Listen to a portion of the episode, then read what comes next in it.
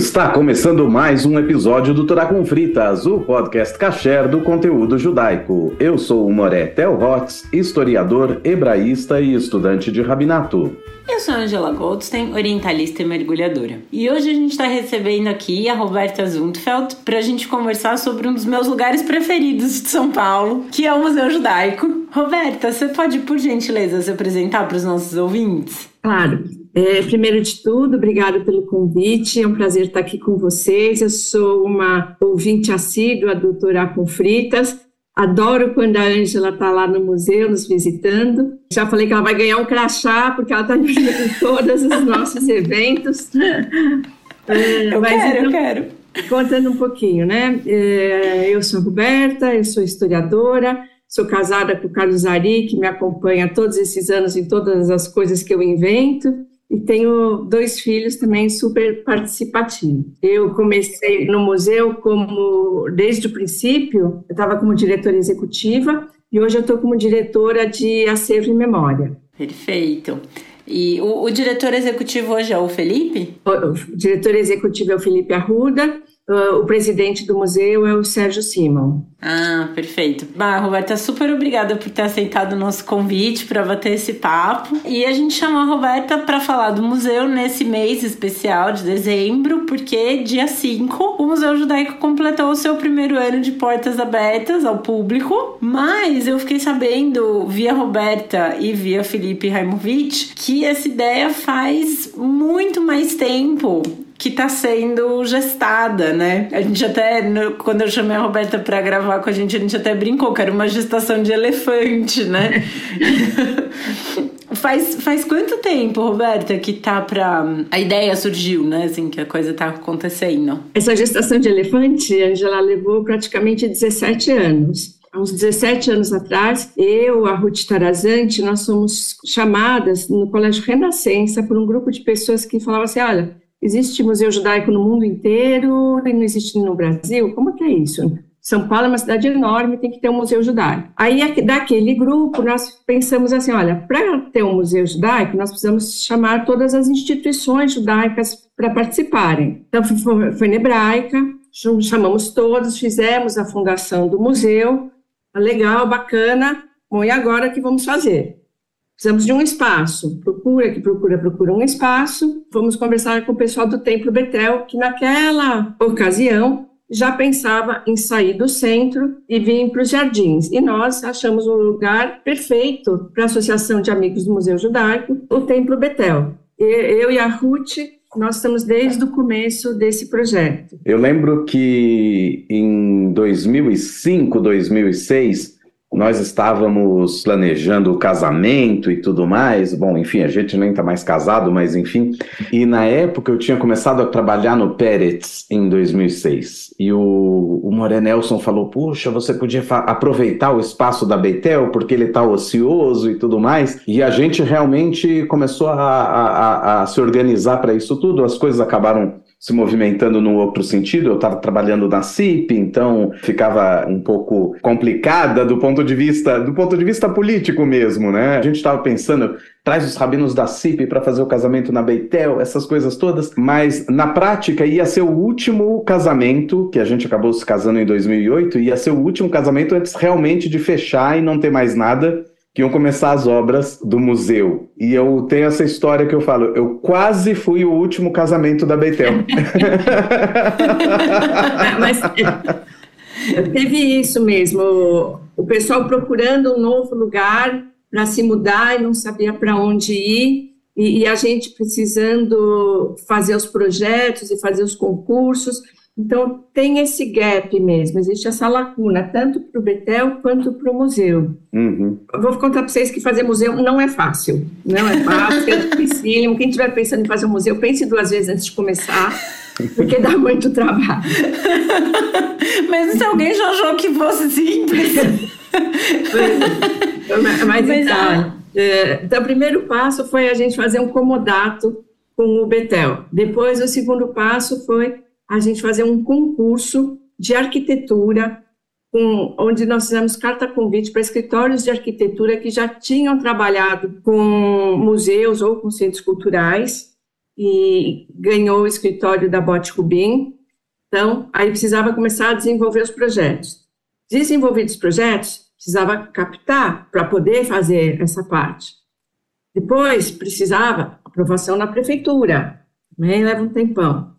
Aí, todos os arquitetos que participaram do concurso, eles tinham colocado o quintal do museu como um lugar para construir um prédio, para que a gente pudesse fazer a ligação com os vários edifícios. Só que daí nós descobrimos que era um terreno público. Se vocês olharem do museu para fora, tem aquela escadaria. Aonde está o nosso prédio novo, era o terreno da prefeitura, que a prefeitura tinha guardado para construir uma escadaria. Só que aí, por razões X, a prefeitura não construiu essa escadaria. Então, nós fomos lá, tivemos que fazer um, um pedido para usar uh, o terreno. Levou vários anos até ser aprovado.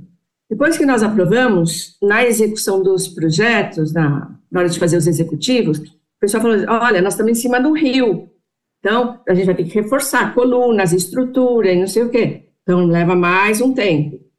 Aí tem que fazer a captação para fazer a obra. Aí começa a obra, aí tem todos os perrengues de obra.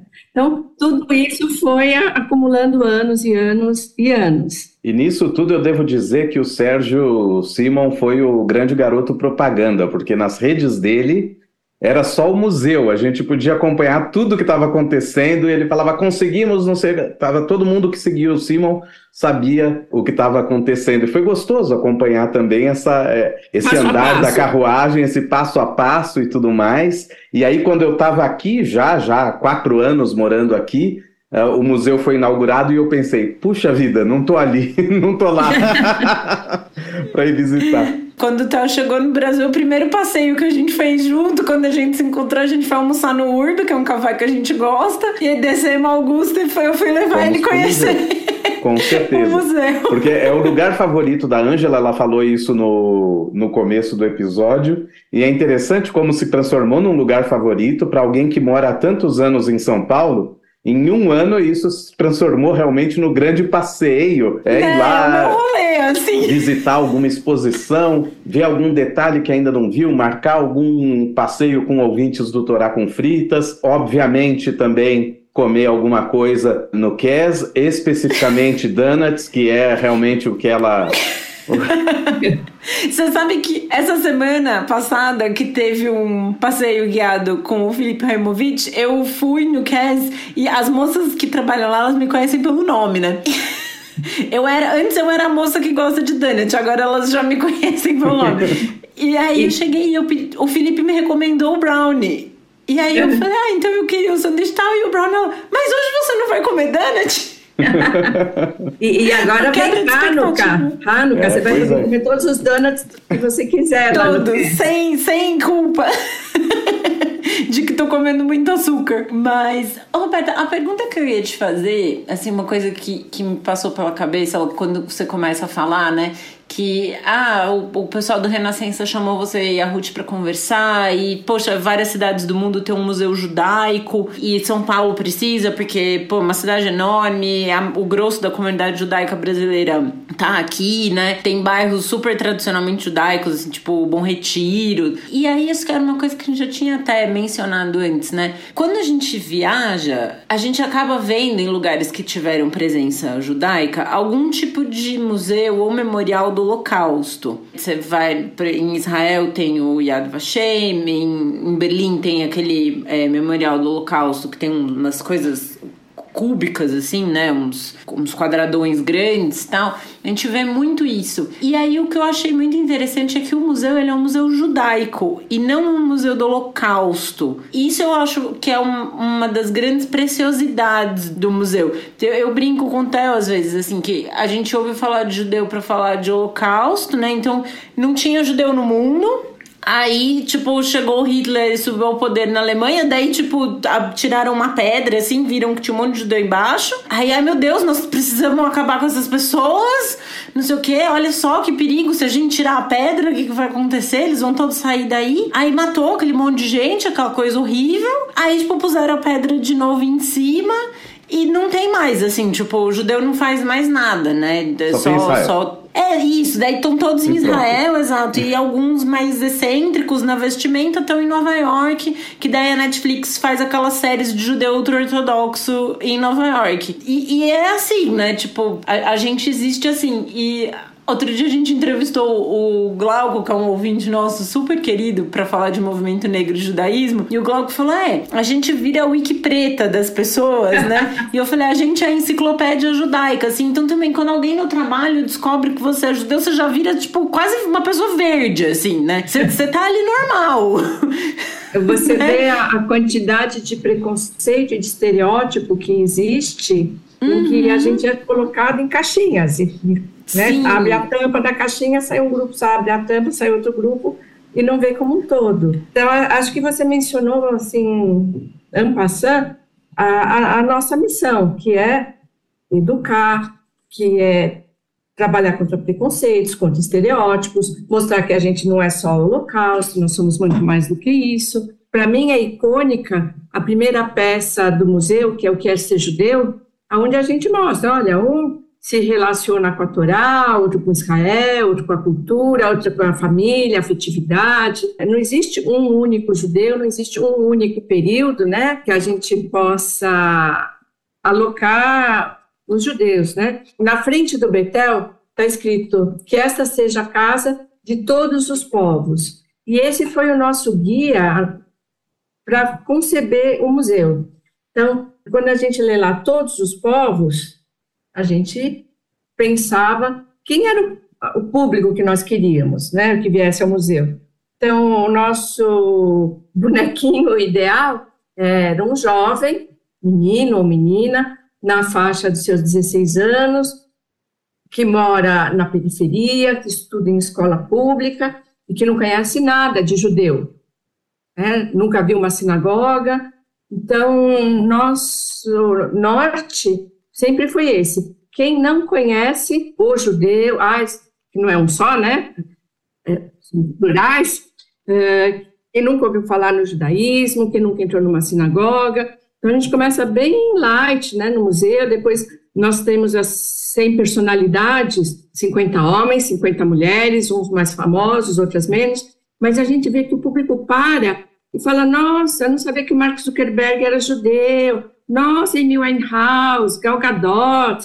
Então, cada um acha alguém para se identificar e com essa persona na cabeça vai percorrendo o museu. Nós temos a história do Betel, para mostrar, olha, nós fazemos parte da história de São Paulo, nós estamos aqui desde 1932, a avenida nem estava aberta, ainda era rio a céu aberto, e nós já estávamos aqui. Então é isso, a gente não faz parte só do Holocausto, nós fazemos parte da história da cidade. Uhum. É, tinha judeu aqui no Brasil que ouvia as notícias do Holocausto, mas era uma coisa que não estava nem próxima dele, né? Por exemplo, a família do meu pai, assim, que estava no Bom Retiro. O seu meu avô nasceu em 1917 em São Paulo, né? No Bom Retiro, não estava nem próximo, né? Então, isso, isso eu acho muito legal do museu, de que ele vai. E, e, a gente falou disso quando a gente gravou com o Uri, que hoje em dia é o Rabino da Betel, né? E que é nosso, nosso amigo. Que às vezes vem alguns ouvintes que perguntam assim: ah, eu queria conhecer uma sinagoga, como é, funciona, não sei o quê. E a gente até no, na gravação que a gente fez com isso, assim, de, a gente brincou que o museu seria como uma antessala do judaísmo, né? Para quem quer conhecer, porque se a pessoa nunca teve dentro de uma sinagoga e ela quer ter uma ideia de como é o espaço fisicamente, a arquitetura, né, o que tem ali dentro, como, como é. Lá no, no museu tem, né, a, a exposição onde fica o ciclo de vida judaico é dentro do, do edifício da antiga sinagoga e é lindíssima, além de tudo, né, não, não só a pessoa vai ver um exemplo de como é uma sinagoga por dentro, vai ver um belíssimo. Então, é, o prédio da, da sinagoga, ele é tombado, né, pelo município, e nós restauramos igual ele estava em 1932, quando foi inaugurado. Quando nós estávamos fazendo benchmark, a gente entrevistou o público do entorno, e eles falavam assim, ah, esse lugar é tão fechado, ah, eu nunca pude entrar, aí tem uma curiosidade de entrar, é, eu escutava umas músicas e não sabia o que era, e quando nós abrimos, as pessoas puderam entrar, falaram, uau, então é assim que é uma sinagoga, agora eu posso entrar, agora é aberto.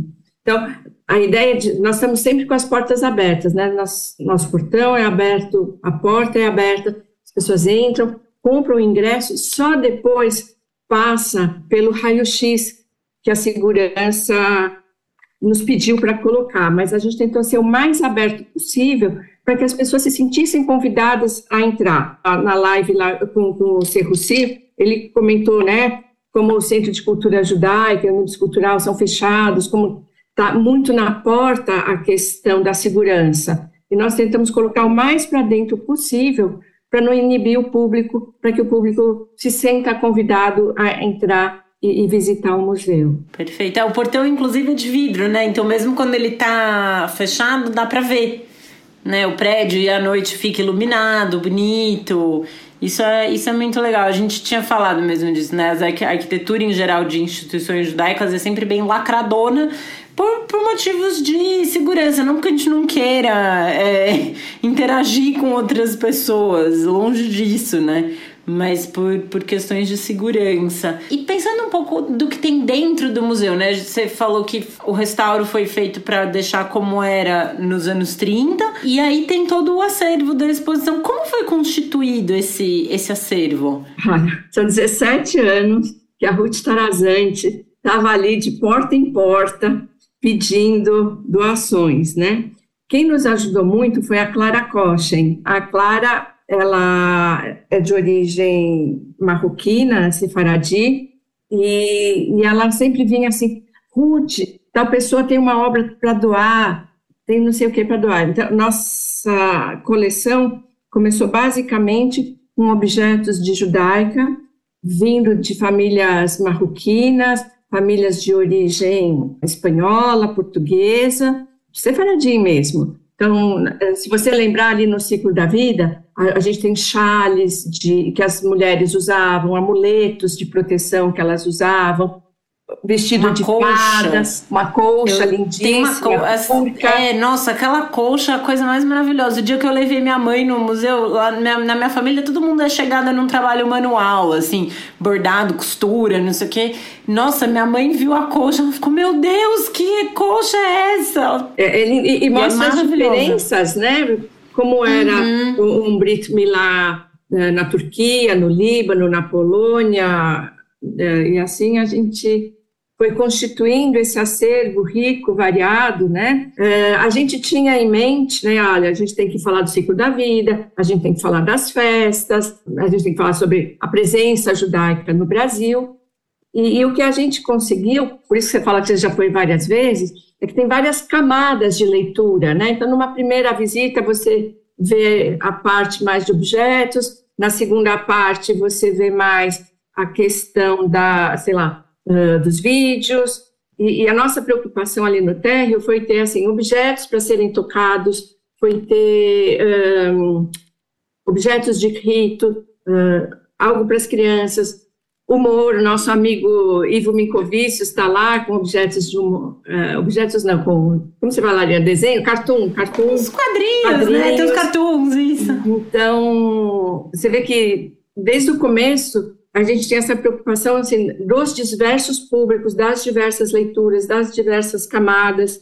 E nós temos uma personagem que é a Pergunte a Nancy, que explica para o público palavras, conceitos chaves que ela precisa para aquele módulo. Então, foi, tudo foi pensado assim para várias camadas, para vários públicos mesmo, né? Para quem tem mais pressa, para quem gosta de ler com mais profundidade, está pensado ali.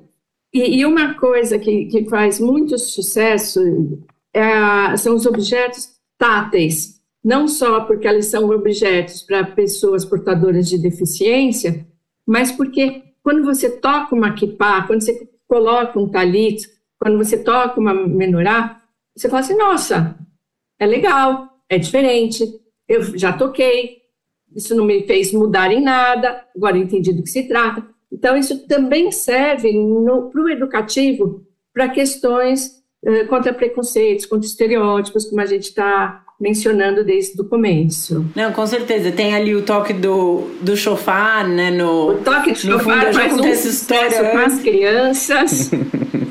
Não, eu já contei essa história, acho que aqui no podcast até uma vez, que a primeira vez que eu fui no museu, ele fica do lado ali da avenida, né? E eu comecei a ouvir uma buzinação. Falei, nossa, deve ter tido um acidente. Que eu fui até aquela parte de vidro olhar a avenida, não era, eram umas crianças alucinadas, tocando chofar. Bom. A gente estava falando do acervo, né? Ele foi composto e constituído principalmente por doações, então, das pessoas e. 95% do que nós temos foi composto por doações. A gente tem uma pequena parte incomodado, que é assim: ah, eu tenho um objeto, acho ele maravilhoso, gostaria que ele estivesse no museu, mas não queria doar para sempre. Então, comodatos são possíveis. De compra baixíssimo, uma coisa ou outra que nós encontramos em leilão. Mas assim, tudo é, o que está exposto é nosso, tirando dois livros que a CIP emprestou e uma Torá, que são empréstimos, né? E o resto é no, nosso acervo mesmo. A gente tem a maior honra de dizer que foi colecionado ao longo desses 17 anos. E agora, desde que nós abrimos, que tem toda essa visibilidade, que as pessoas falam, uau, abriu, o museu existe, nós temos sendo muito mais procurados para receber doações.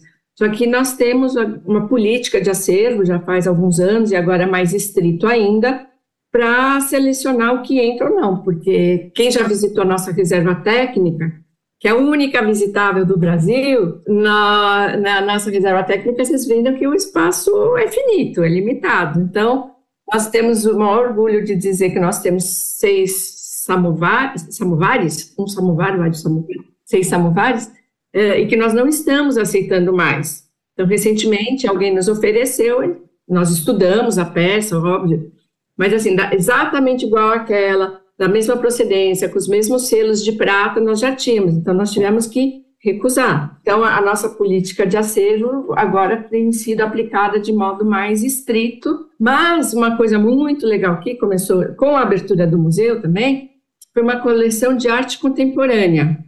Então, artistas plásticos judeus da contemporaneidade, nós já estamos colecionando. Nós já temos um Arthur Lescher, uma Edith Derdick, Lena Bergsten, Leila Danziger, Gisele Beigelman, todas elas já estão no nosso acervo. Então, nós não, não estamos parados no tempo, né? A gente já está olhando para o futuro e já estamos colecionando peças que nós julgamos importantes. Assim como os judeus egípcios tinham ido lá e falaram assim: olha, vocês não têm nada do Egito. Então, bacana, façam doações que nós teremos o maior prazer em expor.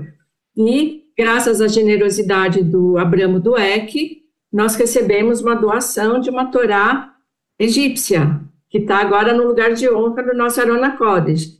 No dia 30 de novembro, o dia que se comemora, a palavra não é comemora, mas é, é, o dia de lembrança da saída dos judeus do Egito e do, de todo o Oriente Médio, nós marcamos esse dia recebendo a Torá da família do Eck. Então, aos pouquinhos, nós estamos completando as nossas lacunas. O museu, ele é vivo, ele sempre muda, recebe coisas novas, se adapta. Tem uma família que doou um, um livro que está até aberto lá na exposição do ciclo da vida, que viu, olha, está anotado aqui três gerações da nossa família, mas já temos mais uma geração. A gente pode aí completar no nosso livro, que é um livro que está incomodado, por sinal, os nomes das famílias? Claro que pode, vamos fazer uma cerimônia para isso. Né? O museu está sempre cambiando em Sukkot. Sukkot nós temos pequenas sucás feitas por crianças. Daqui a alguns anos a gente vai pedir para uma outra escola fazer uma reinterpretação, construir as suas sucás para que a gente possa colocar ali no espaço. Nossa, demais. Porque tem, né, essa parte que a gente tinha falado antes da exposição que tá onde era o templo da Betel, que é do ciclo de vida. E aí no primeiro subsolo tem a exposição da presença dos judeus no Brasil, né? E aí tem essa, essa é mais longa. Ah, né? É, porque são 500 é anos, mais... né, que a gente tem que mostrar. Nada mais justo. Nós, é, nós chamamos esse essa exposição de histórias trançadas, 500 anos da presença judaica no Brasil. Por quê? Nós trançamos a nossa história com a história do país, com a história dos outros imigrantes, com, a, com as histórias dos povos originais. Entende? Então, nós estamos mostrando todo esse caminhar. É, isso eu acho muito rico, né? Porque volta naquilo que a gente estava falando antes, que tem uma ideia também no Brasil de que o judeu é um europeu branco que chegou aqui por causa da Segunda Guerra Mundial e, e de repente ficou rico também, né? Saiu debaixo da pedra para ser morto, não conseguiu, ganhou dinheiro. E aí não, né? Já estava aqui tem 500 anos e, e, tem a presença em São Paulo, tem na Amazônia, tem no Nordeste, no Rio Grande do né? Sul, tem no Rio Grande do Sul, tem toda essa no Rio de Janeiro, é, são vagas também, né? migratórias né? diferentes. É, é, São Paulo, justamente São Paulo e Rio de Janeiro receberam várias vagas diferentes. Outros estados têm uma vaga mais antiga, como o Pará, por exemplo. Mas em Pernambuco tem pelo menos três vagas de imigração uma que é a primeira com a expulsão de Espanha e Portugal, quer dizer, expulsão da Espanha e fugindo de Portugal da Inquisição. De Portugal nunca foram expulsos efetivamente, foram convertidos à força, né, por decreto. E depois, mais tarde, você tem, com o período da União Ibérica, o período holandês, então mais outros judeus chegam em Pernambuco e ali tem a primeira sinagoga das Américas, e depois a terceira grande vaga, realmente no século XX, quando chegam os Ashkenazim pela primeira vez em Pernambuco. Quer dizer, são vagas diferentes e isso tudo acaba sendo contemplado de uma forma ou de outra dentro do, da exposição. Eu acho absolutamente lindo. Há um tempo atrás eu li um, um artigo de um jornalista árabe chamado Sayed Kashua, que ele também é escritor aqui, israelense muçulmano, e ele falava sobre como ele foi passar as férias na Itália é, e acabou pegando trem indo para outros países. E ele fala assim: ele volta e escreve como é difícil ser judeu. Ele escreve, ele escreve esse texto falando que é, dificilmente você tem um povo que tem tanta consciência histórica de si mesmo e que esteve presente na história de tantos diversos lugares durante tanto tempo ininterrupto. Então, a história do judaísmo é uma história muito. A gente brinca, foi professor de história, né? A gente sempre tem que estudar a Revolução Francesa, porque tem impacto no que acontece no Brasil. Só que não é exatamente uma coisa trançada, é uma relação mais de causa e consequência das coisas. Enquanto na história judaica, não. A história, estudar a história judaica é estudar o tempo todo alguma coisa da história geral que está acontecendo como pano de fundo, no final das contas, para aquela vida judaica, para aqueles acontecimentos e tudo mais. E pensar que quando você tem a expulsão da Espanha em 1492, muita gente vai para Portugal, depois, fugindo dessa conversão forçada de 1496, o início da Inquisição, vão parar no Novo Mundo, vão parar na Inglaterra, vão parar na Holanda, vão parar no Marrocos e no norte da África como um todo, na Turquia. Não tem como dizer que esses judeus que agora são os brasileiros, que são os ingleses, que são turcos e tudo mais, que eles também não são portugueses e que eles também não são espanhóis e que tudo isso se mistura dentro dessa, dessa identidade judaica e é, é riquíssimo você pensar nisso. E a ideia de chamar de, de usar o termo trançadas, né? É, eu acho fantástico, porque esse símbolo judaico do pão trançado, né, o pão que é a base da, da reunião judaica, as peot, enfim, a, a, a, trança, né, a própria estrela de Davi, que é um entrelaçamento de linhas, então a trança é algo que faz parte do ser judaico, né, do ser judeu.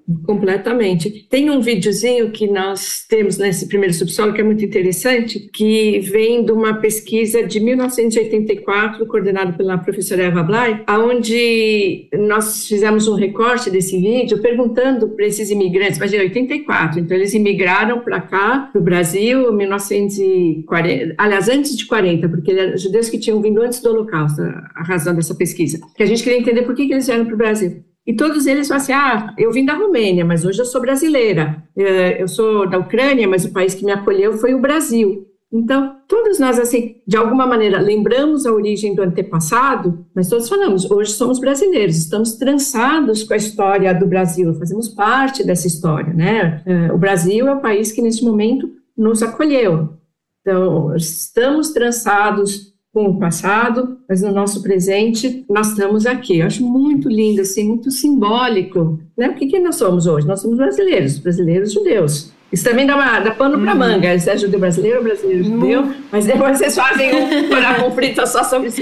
Um outro, outro episódio, dá, dá um episódio mesmo. E, e das exposições temporárias também, Roberta? Porque desde que o museu abriu e, e, e, eu frequento quase que mensalmente, já tem várias exposições é, temporárias, né? Tem essas duas que eu não sei se vou falar besteira, mas o que eu chamaria de permanentes, né? Ou de longa duração. É. E tem as, as exposições de curta duração, né? Já teve uma sobre a Inquisição, teve a da Gisele, que foi sensacional.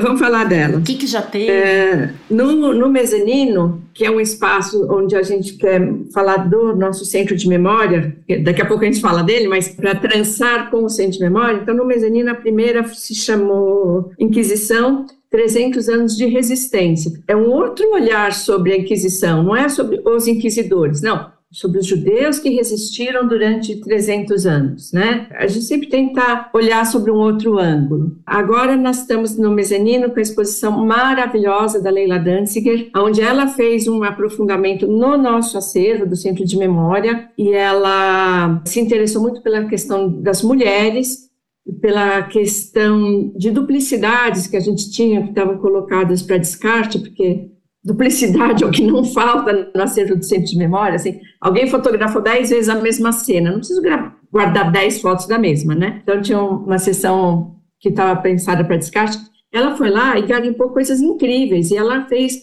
uma releitura do nosso centro de memória com novas obras. Então, essa também é uma temporária, recomendo para todos verem.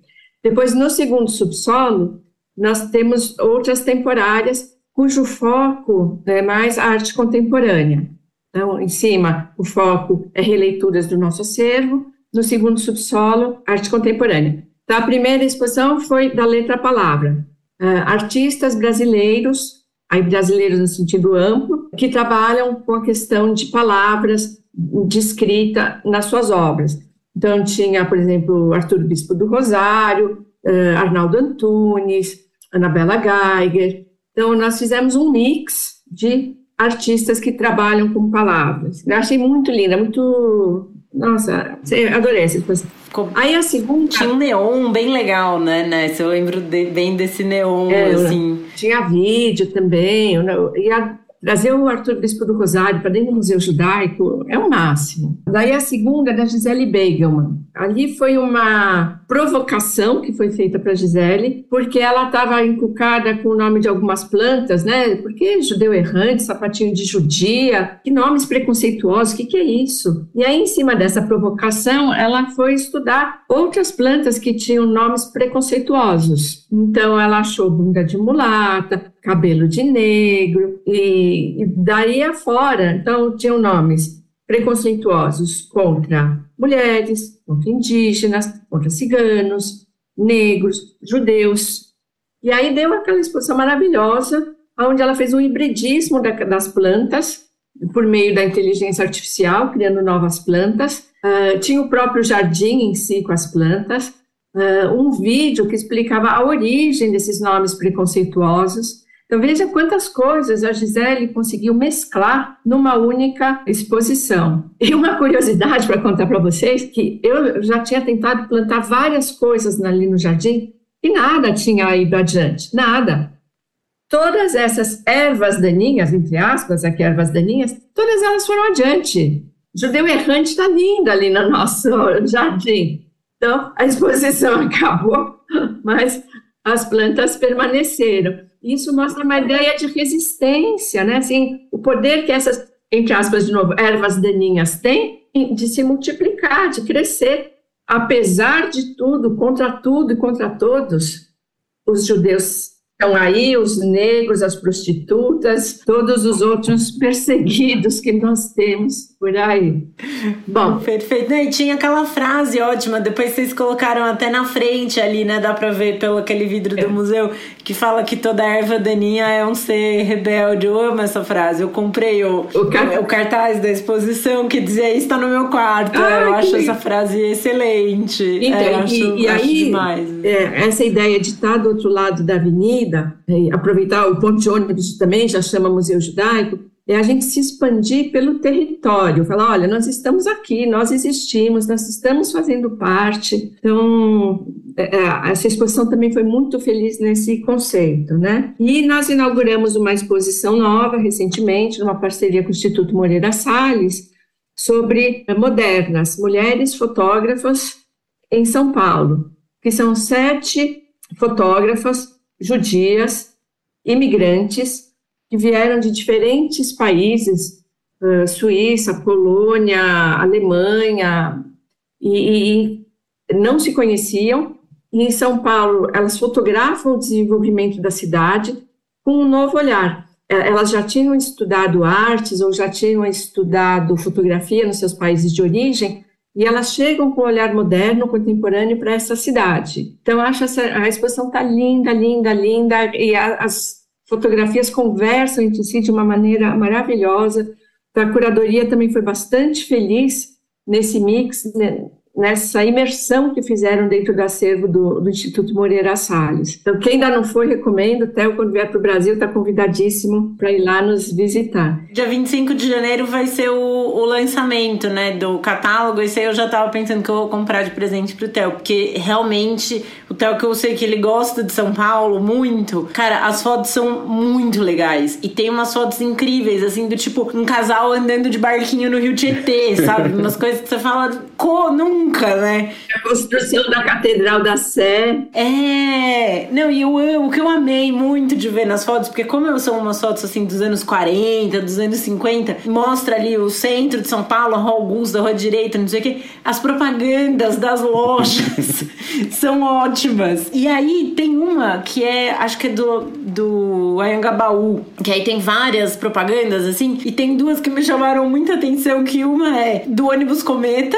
falando viagem de São Paulo ao Rio de Janeiro. usando o ônibus cometa, eu falei, caramba, isso eu ainda faço. Ainda faço. E aí tinha uma outra propaganda que era Napoleão Mendes de Almeida, cursos de latim. Eu usei a gramática dele quando eu estudei latim na faculdade.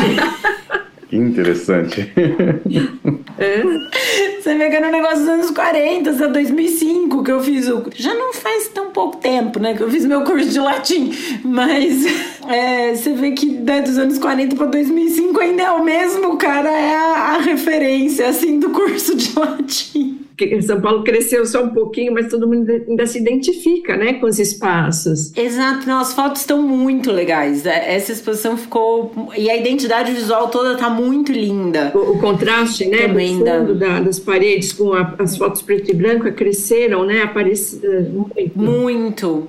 Nossa, ficou lindíssima a, a exposição tá. Todas que eu fui eu gostei demais. O Theo foi comigo na botânica, a gente fez inclusive uma visita com os ouvintes na botânica e foi nesse esse dia também foi o Alu, que é o nosso editor, ele tava com a gente, foi quando a gente se conheceu. Pessoalmente. Pessoalmente, inclusive. E nossa, a botânica ficou muito incrível também. Ficou, ela tinha todo um som, né, também que era uma coisa gerada por computador, assim, inteligência artificial. Ficou assim, é, visualmente muito interessante. Porque, e isso que você fala, né, de pôr a arte contemporânea e o acervo do museu.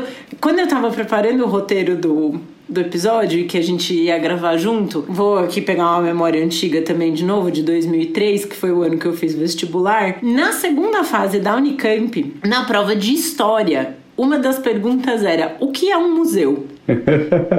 Eu não lembro exatamente qual foi a minha resposta, mas eu lembro que eu cheguei em casa da prova do vestibular, comentei com a minha mãe e ela gostou da pergunta. Eu achei uma pergunta interessante, né? Comentei com ela e isso gerou uma conversa em casa também de o que é um museu. E eu acho que para muitas pessoas também fica às vezes uma ideia, né, de ah, o que é um museu? E tem muita gente que vai pensar, ah, um museu é um lugar que tem velha, né? Ah, até muito de velharia, não querem ver, né? Porque a gente tem aquela ideia do museu, sei lá, do Louvre ou do Museu Britânico, assim, que tem coisas de Egito, de Mesopotâmia, né? Umas coisas antiquíssimas, assim, e, e aí todas saqueadas, né? E, e tá, brincam, inclusive, né? Por que, que as pirâmides ainda estão no Egito? Porque os britânicos não conseguiram levar para Londres. Se tivesse conseguido, tinham levado também, né?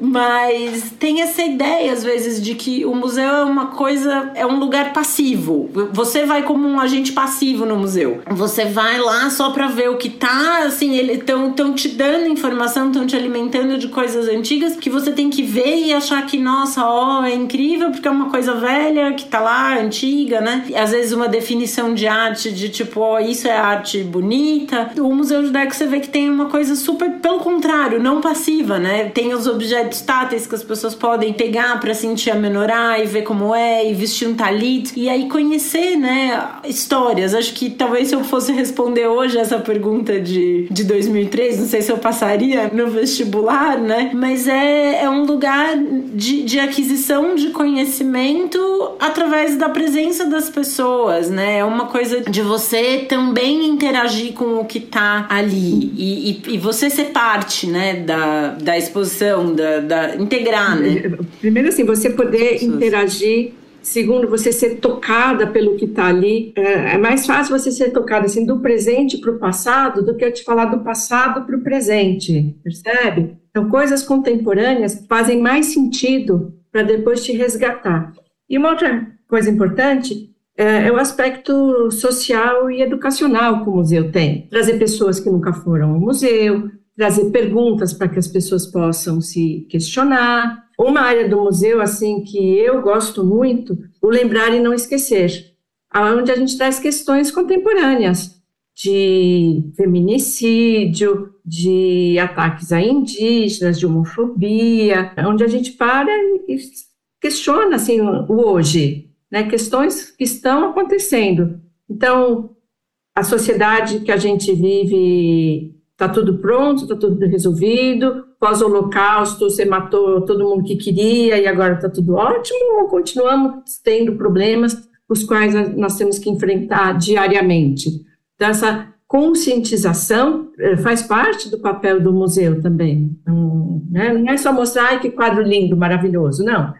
Ele tem que fazer você se questionar sobre o mundo em que estamos vivendo. E, e uma coisa assim também importante para nós no museu não é só a questão do discurso, é o que nós fazemos na prática no dia a dia.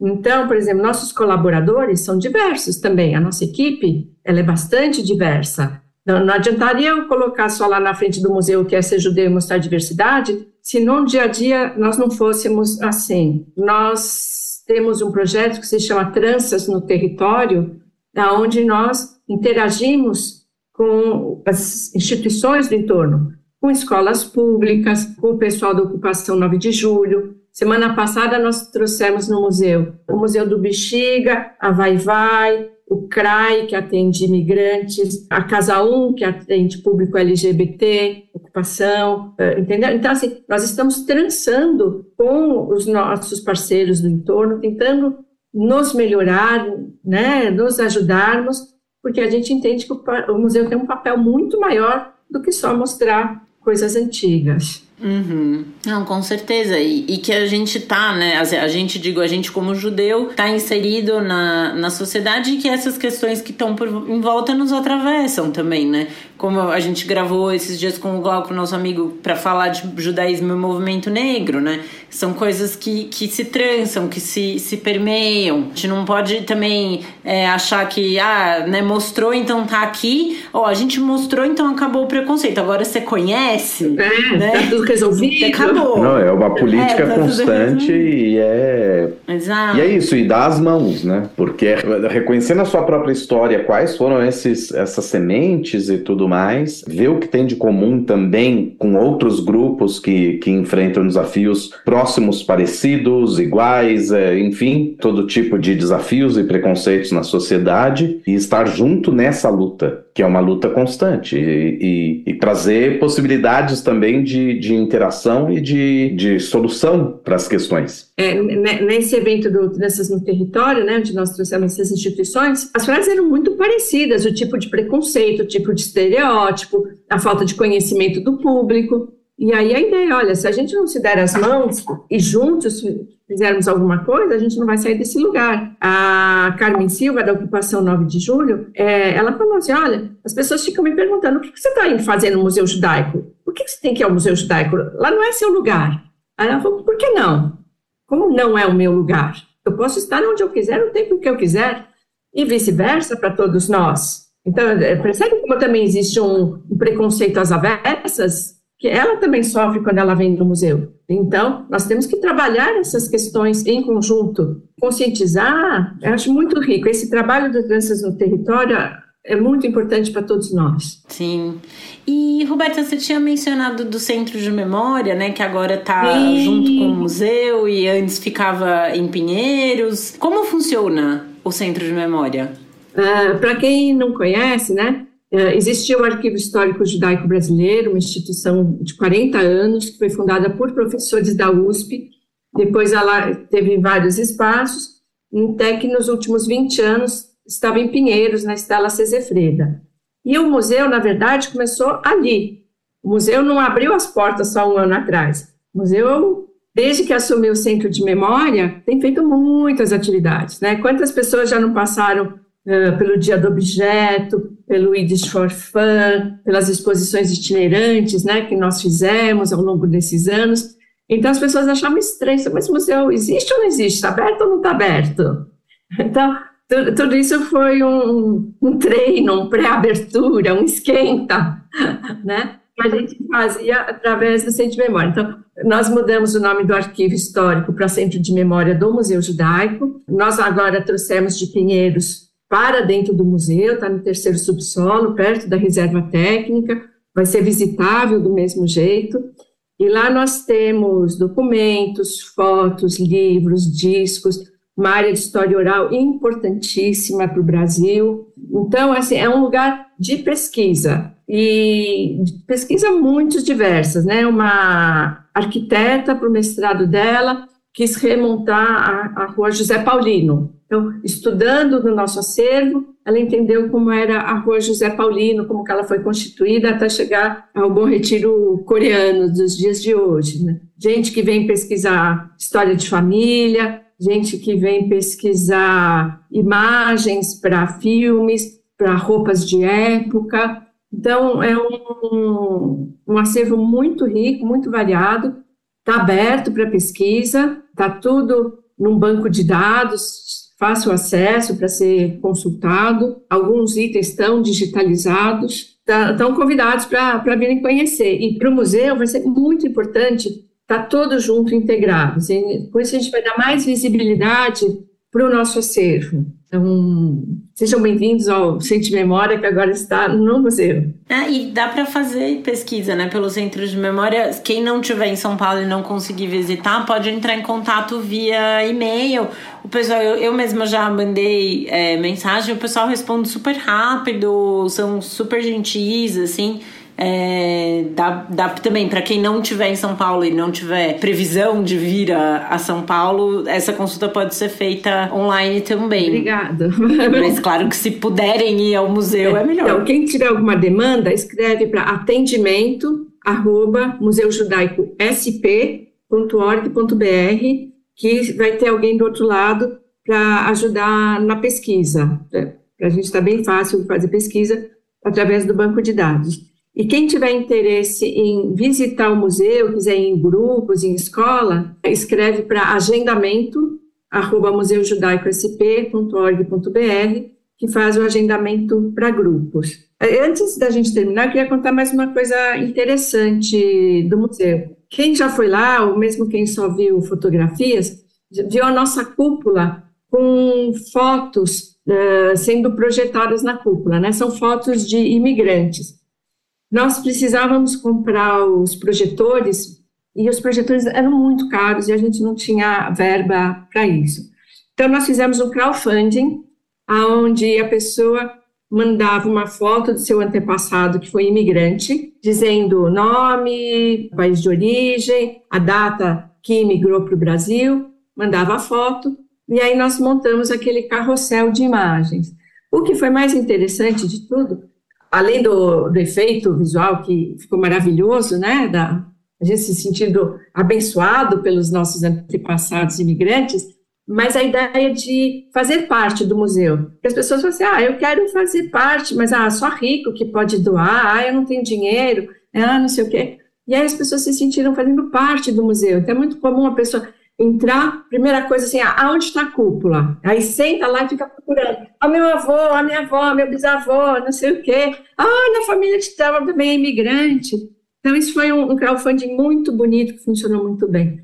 Nós já tínhamos ladrilhado a calçada no sistema de crowdfunding também, aí a pessoa dava uh, o nome de alguém que ela queria, por netos, bisnetos, amigos, e comprava o ladrilho da calçada, e o nome dessas pessoas estão no site do museu, também foi uma maneira das pessoas se sentirem participando do museu. E aí agora nós estamos criando um programa de sócios. Ah, eu quero poder ir sempre no museu, eu quero contribuir de alguma maneira, mas eu não sou milionário, mas eu posso contribuir todo mês. Então, assim, o museu se faz a muitas mãos e de muitas maneiras diferentes. Então, seja sócio, visite sempre, uh, venha participar. E é um museu aberto e, e, e, o que você falou antes, né, Angela? A gente não vai uma única vez no museu. Primeiro, tem várias camadas de leitura no, no térreo, no primeiro subsolo, mas porque sempre tem duas exposições temporárias rodando. É, e tem várias atividades legais, né? Eu já fiz uma oficina de bordado em fotografia, assim, que foi uma coisa muito legal. É, eu fiz oficina de xilogravura, né? eu, eu sou super do trabalho manual, né? Então eu fiz a oficina de xilogravura em tecido, eu fiz a de bordado em fotografia. É legal, assim, e, e tem uma coisa de São Paulo, falando aqui em quem não é milionário, que é o meu caso, deu alguma coisa errada com a minha judeidade em algum momento que eu não sou rica. e.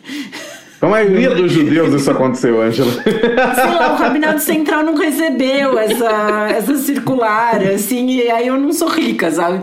Mas enfim, é, e tem uma coisa de São Paulo, assim, São Paulo é uma cidade cara. Estar em São Paulo demanda gasto de dinheiro, né? O aluguel em São Paulo é caro, comer em São Paulo é caro, enfim, viver em São Paulo custa. E lazer em São Paulo muitas vezes custa também. Tem, lógico, São Paulo tem parque que dá para ir sem você pagar, coisas, tem passeios na rua, tem peça de teatro gratuito e tal, mas via de regra o lazer em São Paulo custa. E isso que eu acho muito legal assim dessas oficinas do museu, por exemplo, que acontecem no fim de semana, é um programa super bacana que você pode fazer. E ó, sábado, quando é Shabbat, a entrada no museu não é cobrada. Então dá para você ir passear lá só gasta o dinheiro do Cass para comer o donut e que né, não dá para ir não comer, mas você tem um programa legal para fazer, gratuito e num lugar bonito, num lugar agradável, arrumado, sabe, com uma, uma boa infra assim para tá e, e, sempre vai ter uma programação legal. Então teve essa oficina de xilogravura, teve essa de bordado, de vez em quando tem show, teve a peça da Diná, a Yento, tudo gratuito, assim. Então você vai pagar, sei lá, ou um estacionamento ali perto, né, se você for de carro, ou uma passagem de, de transporte público para chegar até lá, de ônibus, de metrô, e fica um programa, né, baixo custo, digamos, e, e muito legal. Então isso é uma coisa que me leva muito ao museu, porque sempre tem uma coisa nova, diferente, interessante, que me interessa, né? Tô falando aqui de um lugar muito é, pessoal, mas que é bacana. E aí, no fim, você vai construindo uma relação também com as pessoas que estão ali, né? Eu fiquei amiga do Léo, que trabalha no museu. Eu fiquei próxima do Kevin, que trabalhava no museu. Aliás, quando você fala que a equipe é diversa, eu lembrei muito do Kevin, porque ele deu a oficina de Shiloh e, e ele se apresentou e ele falou: Olha, gente, eu trabalho aqui, mas eu não sou judeu, eu sou candomblé. Então já é, tipo, uma coisa super legal, assim, né? Da, da diversidade. Você vê, olha, então, para trabalhar no museu judaico não precisa ser judeu, por exemplo, né? Uhum. E, e, ele se sentia então... bem, ele se sentia confortável de falar do lugar dele estando no Exato. museu, né? Ele... É, porque, exato, quem, quem professa uma religião não mainstream, assim, sempre fica um pouco melindrado não sei se essa palavra é melhor, mas você tem uma coisa assim, você não fala muito, né, às vezes da religião. Você, ah, você, né, na firma, tá todo mundo discutindo o que, que você vai fazer no Natal e você fica meio quieto, assim, né? Aí tem uma hora que alguém percebe, assim, que a pessoa não tá comentando muito, e aí você fala, não, que eu não comemoro Natal. Aí já abre um olho enorme. Mas então, pra pessoa se sentir à vontade de falar qual religião ela professa no ambiente de trabalho, você vê como isso é um lugar de boa, né? Uhum. Onde cada um pode se colocar da maneira que é. Exato, como é. Vamos falar dos shows que a gente já fez? Sim! Então, o primeiro show que nós fizemos foi com a Fortuna, que foi um deslumbramento. A gente até mudou o teto, botamos imagens separadim, tá?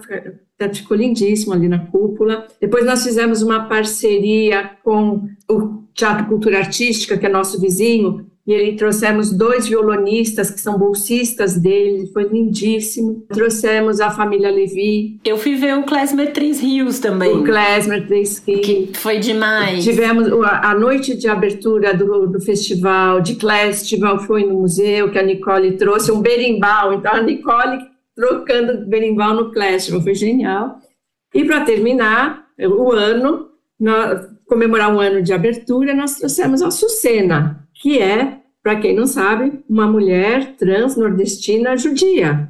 Então, para falar de diversidade, nós estamos no lugar certo. Né? Exatamente. E uma super cantora, né? Foi maravilhoso, foi lindo, foi emocionante. Nossa, foi lindo o show. Foi um super show. Olha, não podia ter sido o melhor escolhido para nos representar. A gente tenta, assim, o que a gente acredita, o que a gente fala, é o que a gente faz no nosso dia a dia mostrar pluralidade, mostrar diversidade. Não existe um único judeu ideal, mítico. Então, para desconstruir tudo isso, é, é o que a gente pensa na nossa prática. É como o Benjamin Cerussi falou, né? É, a, como é, que é um rebranding do que é ser judeu. Eu amo essa expressão dele. Total. E, e, a Casa do Povo é muito parceira nossa. A gente tenta fazer coisas conectadas, a gente vê que existe uma identidade mútua nos programas, nas ideias. E, e a gente não se vê como concorrente, a gente se vê como complementar, como parceiro mesmo. Tem espaço para todo mundo a trabalhar. Ah, e uma coisa que a gente não falou, mas eu queria mencionar. O festival literário que aconteceu esse ano, foi. que foi muito legal. Conta um pouco. O, o Felipe Arruda tirou sarro da minha cara, que ele falou, você tá gabaritando, né? que eu fui em várias mesas. Então, o festival literário já entrou no nosso calendário. A ideia é que ele seja anual. Para 2023, está nos nossos planos trazer a Jamaica Kincaid, que é uma escritora jamaicana, judia, negra. Então, a, a ideia. Esse ano foi a Ayla Gundar Goshen, que é incrível, israelense, né? Eu já li algumas coisas dela, é bacanérrima, e a, a, a palestra com ela foi muito legal. Teve a palestra, eu adorei a primeira, que foi com a Yudi Rosenbaum, que foi minha professora na faculdade. É, quando eu vi o nome dela, eu fiquei super feliz. Ela foi minha professora na letras. Teve a, a Amara Moira para falar da linguagem do Pajubá, né? Que também é minha conterrânea campineira, um pouco minha amiga também. Também da letras. Nossa, foi, o festival foi muito bacana. Eu levei minha mãe também, levei meu namorado. Assim, eu vou levando as pessoas. É, é isso que a gente quer. Traga as pessoas. Eu sempre, eu sempre vou levando, assim.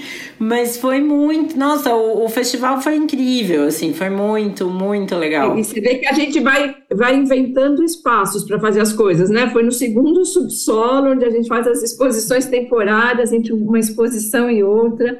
Nós vamos a, a, administrando esses espaços. E parcerias também, né? Porque para poder trazer essas escritoras de fora, a gente teve apoio dos consulados. Então, só, só para falar assim: olha, não é fácil fazer, demanda muito trabalho, demanda parcerias e demanda dinheiro também. Então, assim, todo mundo fala, ah, o museu é rico. Não, o museu não é rico. O museu passa o chapéu, vai pedindo doações, patro, programa de patronos, programa de sócios, programa bote o nome na árvore, né? Então, todos os patrocínios, pequenos, médios, grandes, são bem-vindos para que a gente possa continuar com essa programação diversa. Total. Como a gente aqui, né? A gente depende, a gente tem o nosso programa de financiamento recorrente. Inclusive, vou aproveitar esse momento para fazer esse jabá de que esse mês de dezembro a Aurelo vai dobrar o valor que a gente receber com patrocínios novos. Então, por exemplo, quem assinar por 10 reais vai pagar 10, mas a gente vai receber 20. Então, esse é o momento de acessar aurelo.audio barra com fritas e escolher o plano de apoio que cabe no seu bolso para apoiar a gente, manter a gente no ar, né? A gente precisa para pagar uh, os custos de edição, o que a gente às vezes precisa comprar um livro ou alugar um filme para assistir, né? E, e, poder indicar e poder trazer o conteúdo para cá. É exatamente isso. Essas coisas elas demandam um esforço nosso, né? De um esforço intelectual. Palavra fica um pouco pedante, né? Mas demanda um, um trabalho que a gente faça aqui, mas para concretizar as coisas a gente precisa de, de kesef, de dinheiro. Não tem. Não tem truque. Como, né? A gente não, não tem como pagar o alu agradecendo ele, e, por exemplo. Aí eu tenho a caneca do Torá com fritas, eu tenho um imã de geladeira do Torá com fritas. Verdade. Isso aí, isso aí, tá vendo? E, não, mas é, a gente precisa ter, né? Esses, e no museu tem a lojinha também, né? Um outro jeito de vocês é, terem essa. Né? Às vezes dá pra comprar uma coisa, se você não tem. Não, como ajudar com mais, tem Compra outras caneta, coisas, os produtos né? da loja Compra, são super bonitos. Uma caneta, um livro, um presente para uma criança. Uh, agora, para Hanukkah, nós temos várias Hanukkiots que nós estamos lá vendendo. Visite nossa lojinha, visite o que. Exato. Aliás, o meu sonho, eu vou deixar registrado aqui, eu vou jogar pro universo, assim. Mas o meu sonho de Jill e tal influencer é um dia chegar uma caixa de recebidos do Kes na minha casa. O dia que isso acontecer, eu sei que esse podcast tá dando certo. Camila, tá escutando? Camila, O dia, o dia que eu receber uma caixa com uns donuts do Kes aqui em casa, eu sei que nossa missão tá. Nós estamos no rumo certo. Maravilha. Anotada. Ai, Roberto. Anotada. E não é que ela teve o seu pedido atendido? Não, gente, e hoje, dia 21 de dezembro, um dia antes desse podcast ao ar, enquanto a Lu estava fazendo a nossa edição, eu recebi uma caixa de donut do Cass. E veio de pistache, que é o meu preferido. Então, assim, é um sinal de que esse podcast está muito no caminho certo. Obrigada demais pela Roberta, fada madrinha, que eu tenho certeza que foi quem deu o toque. E muito obrigada pro pessoal do Cass. Com isso, acho que a gente pode encerrar o nosso episódio de hoje. Eu te agradeço demais, foi um prazer enorme receber você aqui. Essa conversa foi super bacana. Eu já tô com vontade. De... Fui sábado passado no museu, já tô com vontade de voltar. De... Fui sábado, fui quinta-feira. Olha, para mim é um prazer estar aqui com vocês. Quando eu recebi o convite, eu olhei assim algumas vezes, é, mas é para mim mesmo? Tenho certeza? eu mesmo. Eu, eu tenho, eu posso mandar o um print. então, foi uma honra estar aqui com vocês um prazer. No que eu puder ajudar a divulgar o Torá com fritas, contem comigo, contem com o museu. Ah, obrigada. Vamos juntos. Vamos juntos. No fim do episódio, a gente sempre deixa alguma recomendação para os ouvintes de livro, é, filme, série, enfim. A minha recomendação de hoje é a mais óbvia possível. Visitem o Museu Judaico. Nós, inclusive, estamos é, com uma visita marcada para janeiro, mas eu vou divulgar a data mais é, perto de quando for acontecer. E eu vou recomendar um filme também que não tem em nenhum streaming. Eu tenho o DVD dele em casa, talvez uma cópia corsária, se alguém encontrar pela internet. É um filme russo que se chama A Arca Russa. E ele mostra um cineasta dos dias atuais é misteriosamente enviado ao Museu Hermitage em São Petersburgo no ano de 1700. Lá ele encontra um diplomata francês do século XIX com quem ele inicia uma jornada pela Rússia entre os séculos 18 e 21. Então é um filme super interessante, assim. Se eu não me engano, ele foi feito num take só. Ele é um. Ele foi rodado num take único. Até quando vier ao Brasil, vem aqui em casa. Eu tenho o aparelho de DVD e a mídia física também pode vir aqui assistir. Na casa da minha mãe tem um vídeo cassete também, se um dia alguém precisar. Mas ficam essas as minhas dicas. Esse filme é bem legal. para quem gosta de, de museu e de história, é um filme interessante. Maravilha. Bom, eu indico música. Então eu vou indicar aqui justamente duas artistas que foram citadas e, e, hoje é fácil você conseguir isso com as plataformas como Spotify, Deezer e, e essas coisas. Uma delas, Fortuna, eu acho que é obrigatório para um ouvinte do Torá com Fritas ter músicas da Fortuna na sua playlist. E também a Sucena, claro, que também é uma artista absolutamente genial. Eu indico que se acrescente essas duas artistas na sua playlist. Sim, com certeza. E o Klezmer Três Rios também. Também, também, claro. Que são ótimos. Claro. Verdade. Assina embaixo aí das indicações do Theo. Acho que a gente pode até mandar uma playlist junto com é, esse. Pode ser. A gente podia criar uma playlist do Torá com Fritas para recomendar para as pessoas. Aí incluem também uh, o Festival. Uh, a família Levi também. Todos merecem estar na playlist. Com certeza. Na playlist. Maravilha. Nossa, Roberta, obrigada demais por ter vindo. Foi um prazer enorme conversar com você, saber mais do museu. Espero todos vocês no museu. Não, pode deixar. Então, com isso, a gente termina por aqui o episódio de hoje do Torá com Fritas. Lembrando que vocês podem entrar em contato com a gente através do nosso e-mail, que é toracomfritas.gmail.com o nosso Instagram, arroba Torá com Fritas, nos seguir no Twitter, arroba Torá com Fritas. Para não perder nenhum episódio, é só assinar o nosso feed. Eu sou a Angela Goldstein, junto com o Theo Rods, idealizadora e apresentadora do Terá com Fritas. O Alu é o nosso editor de som e intérprete da nossa música de abertura. Para entrar em contato com ele, é só procurar no Insta pelo arroba sempre ou arroba Aluprodu. A nossa identidade visual é da Maia Batalha. Muito obrigada a todo mundo que nos ouviu até agora. Muito obrigado e até a próxima!